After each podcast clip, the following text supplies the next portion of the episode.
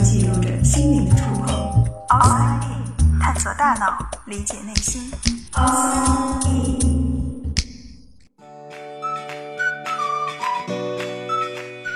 欢迎来到 Outside In，我是冰峰。今天我们来聊一个和小宝宝有关的话题。当一个小生命来到这个陌生的世界，他会用怎样的方式去感知呢？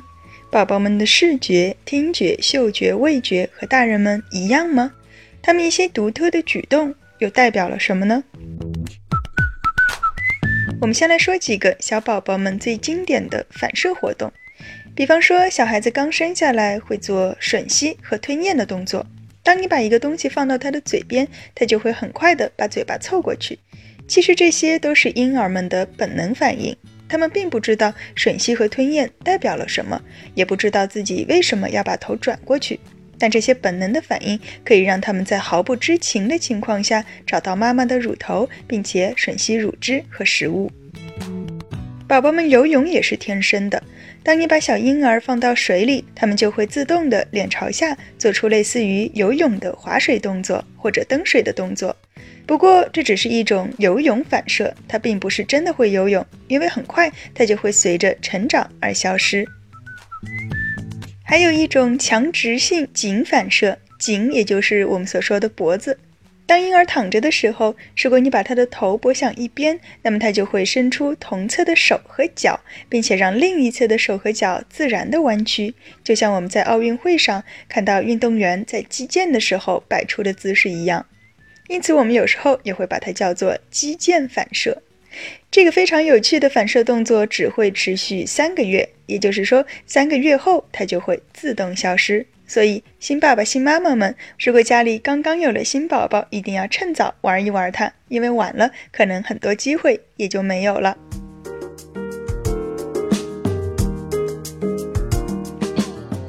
生存不仅仅是吃饱和穿暖，还有必要的社会交往。小婴儿们显然是不会社交的，可是他们会用一种独特的方式来获取他人的好感，比方说抓握反射。当你把手指放在宝宝的掌心，他们就会马上紧紧地握住你的手指。你可能不会想到这是一种天生的反射，反而把它当成是宝宝对你的回应，从而增加了你对他的喜爱。类似的自作多情，还有当宝宝第一次喊妈妈的时候，作为妈妈一定是非常兴奋的。可是对于宝宝来说，那其实只是两个再单纯不过的、比较容易发出来的音节罢了。不过，当他们发出妈妈的声音之后，看到妈妈激动的表情，久而久之，也就会将两者联系到一起，通过妈妈来讨妈妈的欢心，进而获取食物和关注。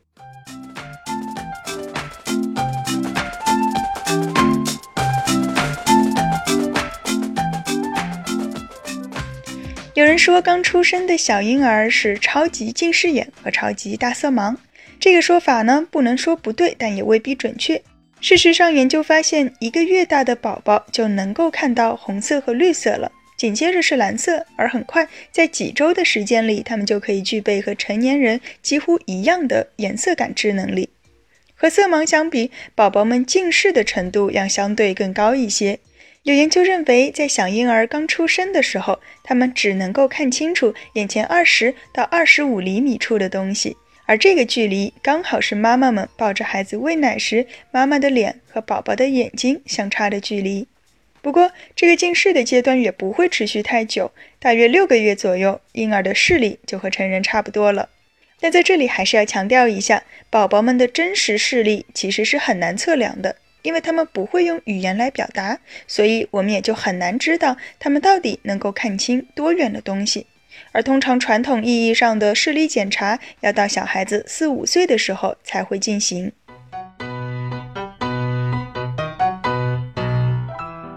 有时候我们会发现小婴儿很喜欢盯着一件东西看，我们以为那是他们对世界充满了好奇，可事实上，他们或许只是在寻找明暗的边界。研究者发现，在最初的两个月里，宝宝的视觉注意力会被一些明暗对比非常强烈的边缘所吸引。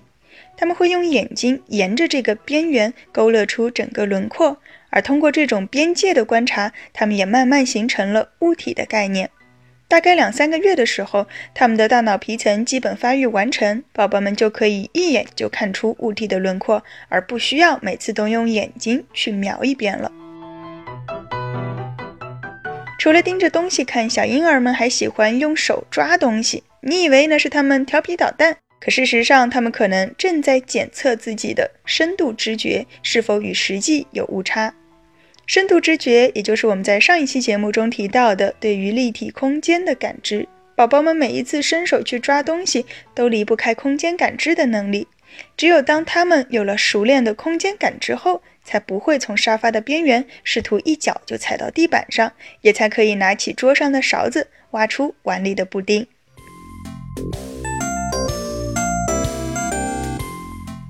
和视力相比，宝宝们的听力会更加敏感一些。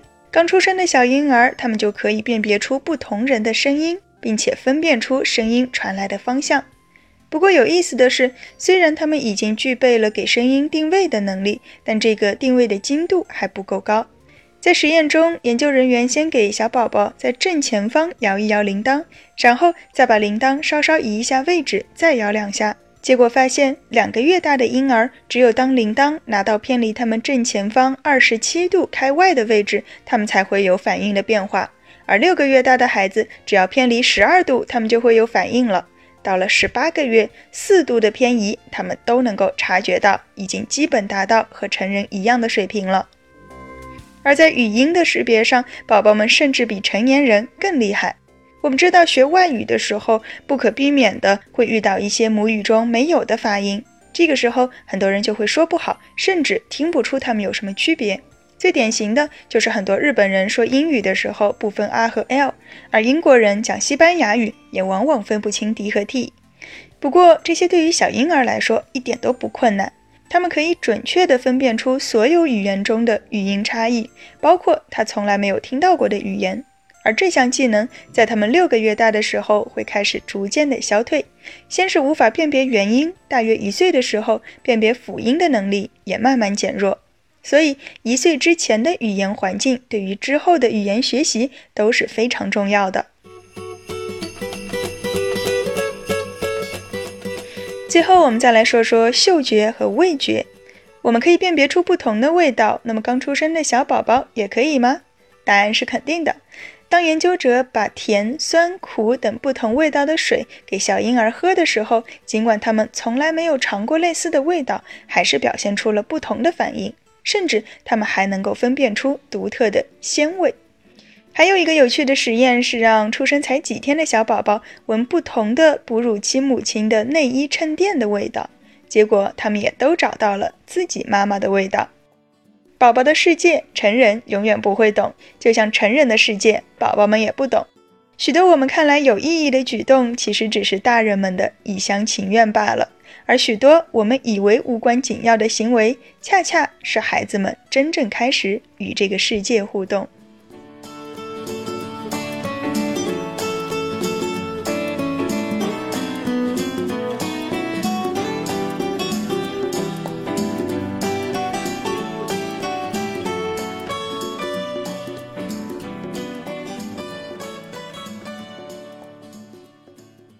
大脑，理解内心。Outside in。